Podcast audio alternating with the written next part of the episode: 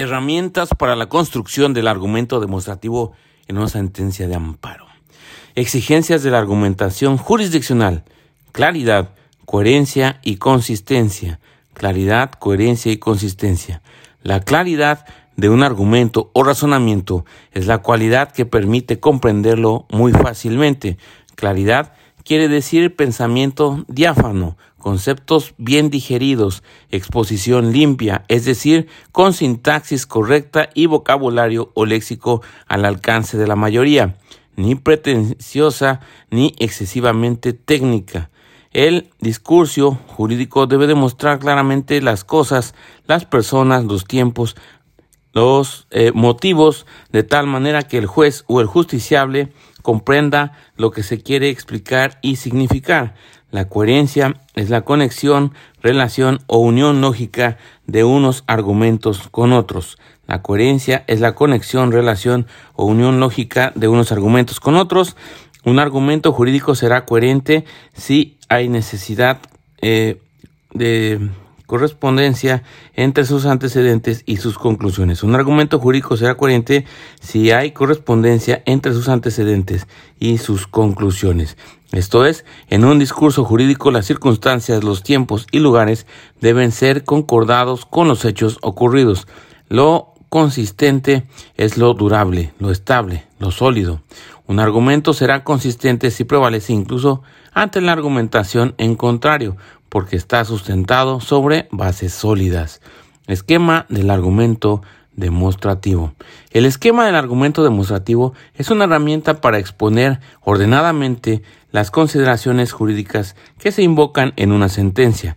Demostración y prueba son las dos especies de las argumentaciones concluyentes. Demostración y prueba son las dos especies de las argumentaciones concluyentes se demuestran las proposiciones abstractas o tesis y se prueban las proposiciones prácticas o hechos. En la construcción de este esquema rigen principios de la retórica, construcción del discurso. 1.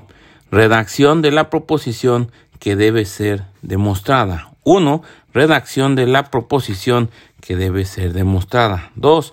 Planteamiento de la cuestión. 2. Planteamiento de la cuestión. 3. Eh, redacción de la tesis que se sostiene para solucionar el caso. 3. Redacción de la tesis que se sostiene para solucionar el caso. Luego, 4. Redacción de la demostración. 4. Redacción de la demostración. 5.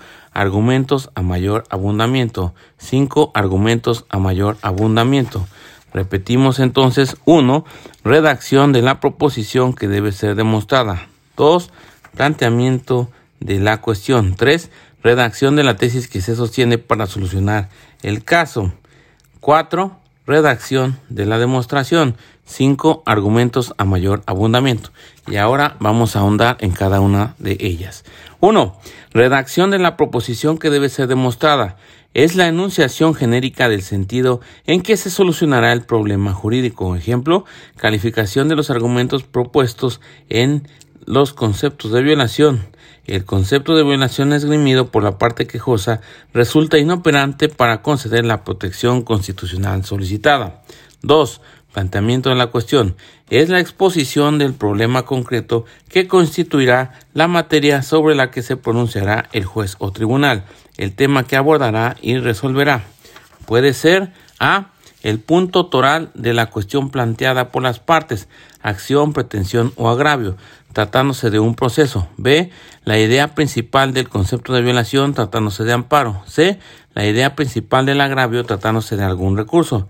D. La exposición de los elementos relevantes de una cuestión que será abordada oficiosamente. Ejemplo, planteamientos de la parte quejosa. En su único concepto de violación, la parte quejosa se duele esencialmente de que el juez responsable desechó indebidamente el recurso de revocación que interpuso en contra del auto de 6 de julio de 2010. Sugerencias 1. Use términos y expresiones precisos que muestren con claridad los elementos relevantes del problema. 2. Tenga presente el tipo de problema jurídico, de relevancia, de calificación de hechos o de prueba. 3. Si es necesario, enmarque el problema en una narración de antecedentes. 4. Si la cuestión constituye la síntesis del planteamiento de las partes, la redacción del problema no debe confundirse con las consideraciones del tribunal. 5. Cuando el problema jurídico sea complejo, se pueden emplear párrafos de enumeración. 6. El planteamiento de la cuestión debe ser breve. 7. Incluya únicamente los elementos que integran el problema jurídico, evite explicaciones de los hechos o argumentos secundarios. 8. Resulta inútil la transcripción de los argumentos de las partes. 9. La redacción de la sentencia debe permitir que el lector identifique con facilidad los problemas jurídicos y las soluciones que se proponen respecto de cada uno de ellos. 3. Redacción de la tesis que se sostiene para solucionar el caso. Se expone en forma concreta el criterio del juzgador o tribunal con base en el cual se resolverá el problema jurídico planteado. Ejemplo. 2. Respuesta a los planteamientos de la parte quejosa. El concepto de violación, arriba sintetizado, resulta inoperante para conceder la protección constitucional solicitada, toda vez que el agravio formulado únicamente contiene manifestaciones genéricas que no precisan en qué consiste la violación causada por la autoridad responsable. Los elementos hasta aquí reseñados establecen lo que se va a demostrar. Sugerencias. 1. Enuncie la tesis en un párrafo aparte. 2. Ubique la enunciación de la tesis inmediatamente después del planteamiento de la cuestión o al final de los argumentos a manera de conclusión. 3. Cuide que las palabras no sean empleadas con más de un significado. 4. Sea contundente y objetivo. 5. La enunciación de la tesis debe ser pertinente con el problema planteado. 6. Conozca con precisión los elementos relevantes del problema al que corresponde la tesis. 7. Economice palabras. elementos que contienen la demostración.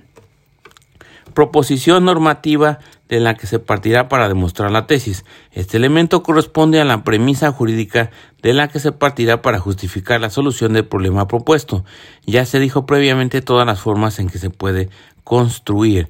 Ejemplo en el que la premisa se construye con lo dicho por la ley y la jurisprudencia. 3. Premisa normativa. El artículo 216 primer párrafo de la ley de amparo vigente dispone, artículo 216, la jurisprudencia por reiteración se establece por la Suprema Corte de Justicia de la Nación, funcionando en pleno o en salas, o por los tribunales colegiados de circuito. A su vez, establecen el antepenúltimo y penúltimo párrafo del artículo 217 de la Ley de Amparo lo siguiente.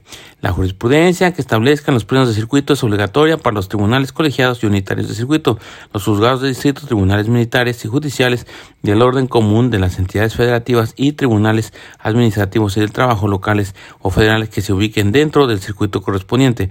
La jurisprudencia que establezcan los tribunales colegiados de circuito es obligatoria para los órganos mencionados en el párrafo anterior, con excepción de los plenos de circuito y de los demás tribunales colegiados de circuito. Asimismo, la jurisprudencia eh, fulanita de tal sustentada por el tribunal colegiado fulanito de tal visible en la página tal, tomo tal, agosto de 2000 de Semanario Judicial de la Federación y su gaceta eh, novena época, registro 191370, dispone conceptos de violación inoperantes. Lo son si no contienen de manera indispensable los argumentos necesarios que justifiquen las transgresiones del acto reclamado. Si en los conceptos de violación no se expresan los razonamientos jurídicos y lógicos que expliquen la afectación que le cause a la quejosa el pronunciamiento de la sentencia reclamada, los mismos resultan inoperantes, toda vez que todo motivo de inconformidad, no por rigorismo o formalismo, sino por exigencia indispensable, debe contener los argumentos necesarios tendientes a justificar las transgresiones que se aleguen, de tal manera que si carecen de aquellos, no resultan idóneos para ser analizados por el Tribunal Federal correspondiente en el juicio de amparo. Sugerencias. 1. Solo invoque la disposición de la que se parte para solucionar el problema, no más. Solo invoque la disposición en la que se parte para solucionar el problema, no más.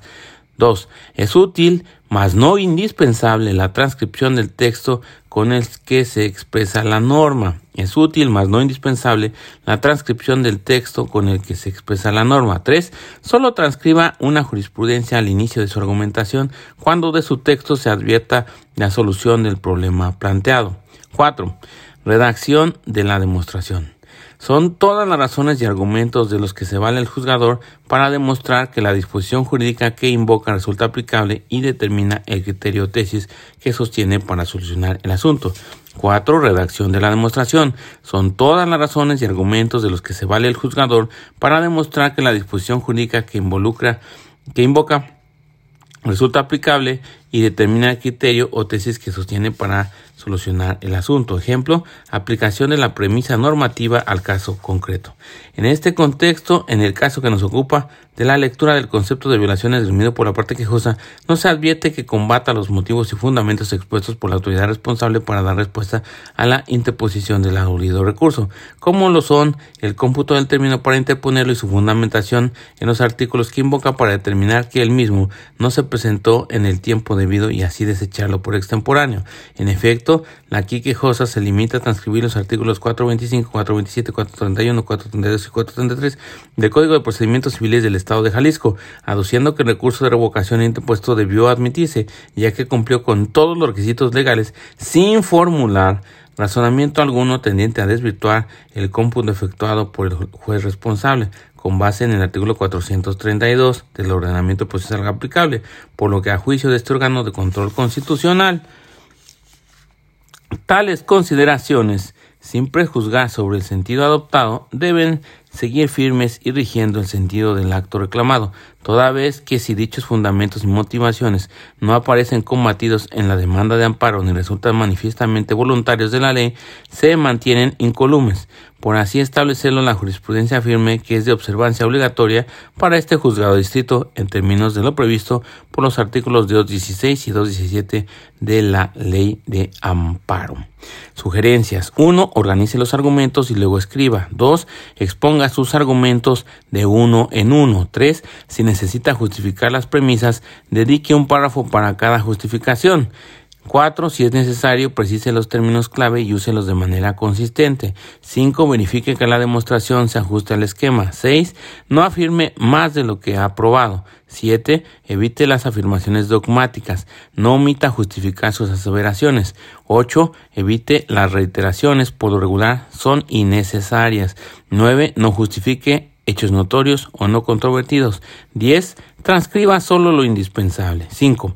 Argumentos a mayor abundamiento.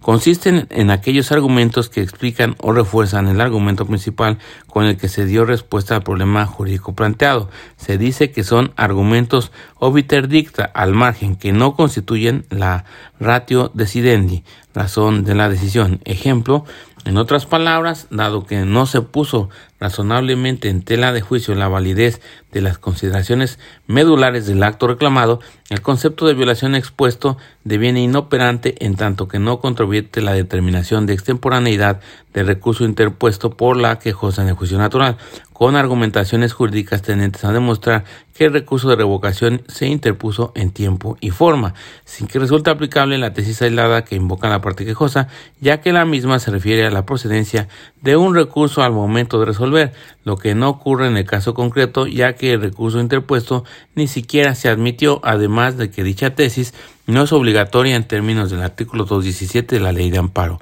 En todo caso, es aplicable la jurisprudencia fulanita de tal, sustentada por el Tribunal Colegiado tal, visible en la página 70, tomo 1, abril de 1995, del Semanario Judicial de la Federación y su Gaceta, novena época, registro 205278, cuyo, cuyo rubro y texto establecen conceptos de violación inoperantes. Y aquí tenemos pues entonces eh, un pequeño resumen de lo que es el, los principios que rigen la construcción del discurso en el, la cuestión del argumento demostrativo. Uno, redacción de la proposición que debe ser demostrada. Dos, planteamiento de la cuestión. Luego tres, redacción de la tesis que se sostiene para solucionar el caso, 4. Redacción de la demostración y 5. Argumentos a mayor abundamiento. Y así de rápido, 1. Redacción de la proposición que debe ser demostrada es la enunciación genérica del sentido en que se solucionará el problema jurídico. 2. Planteamiento de la cuestión es la exposición del problema concreto que constituirá la materia sobre la que se pronunciará el juez o tribunal. 3. Redacción de la tesis que se sostiene para solucionar el caso. Se expone en forma concreta el criterio del juzgador o tribunal con base en el cual se resolverá el problema jurídico planteado. 4 redacción de la demostración son todas las razones y argumentos de los que se vale el juzgador para demostrar que la disposición jurídica que invoca resulta aplicable y determina el criterio o tesis que se sostiene para solucionar el asunto. 5. Argumentos a mayor abundamiento consisten en aquellos argumentos que explican o refuerzan el argumento principal con el que se dio respuesta al problema jurídico planteado. Y sin más por el momento, Arrivederci.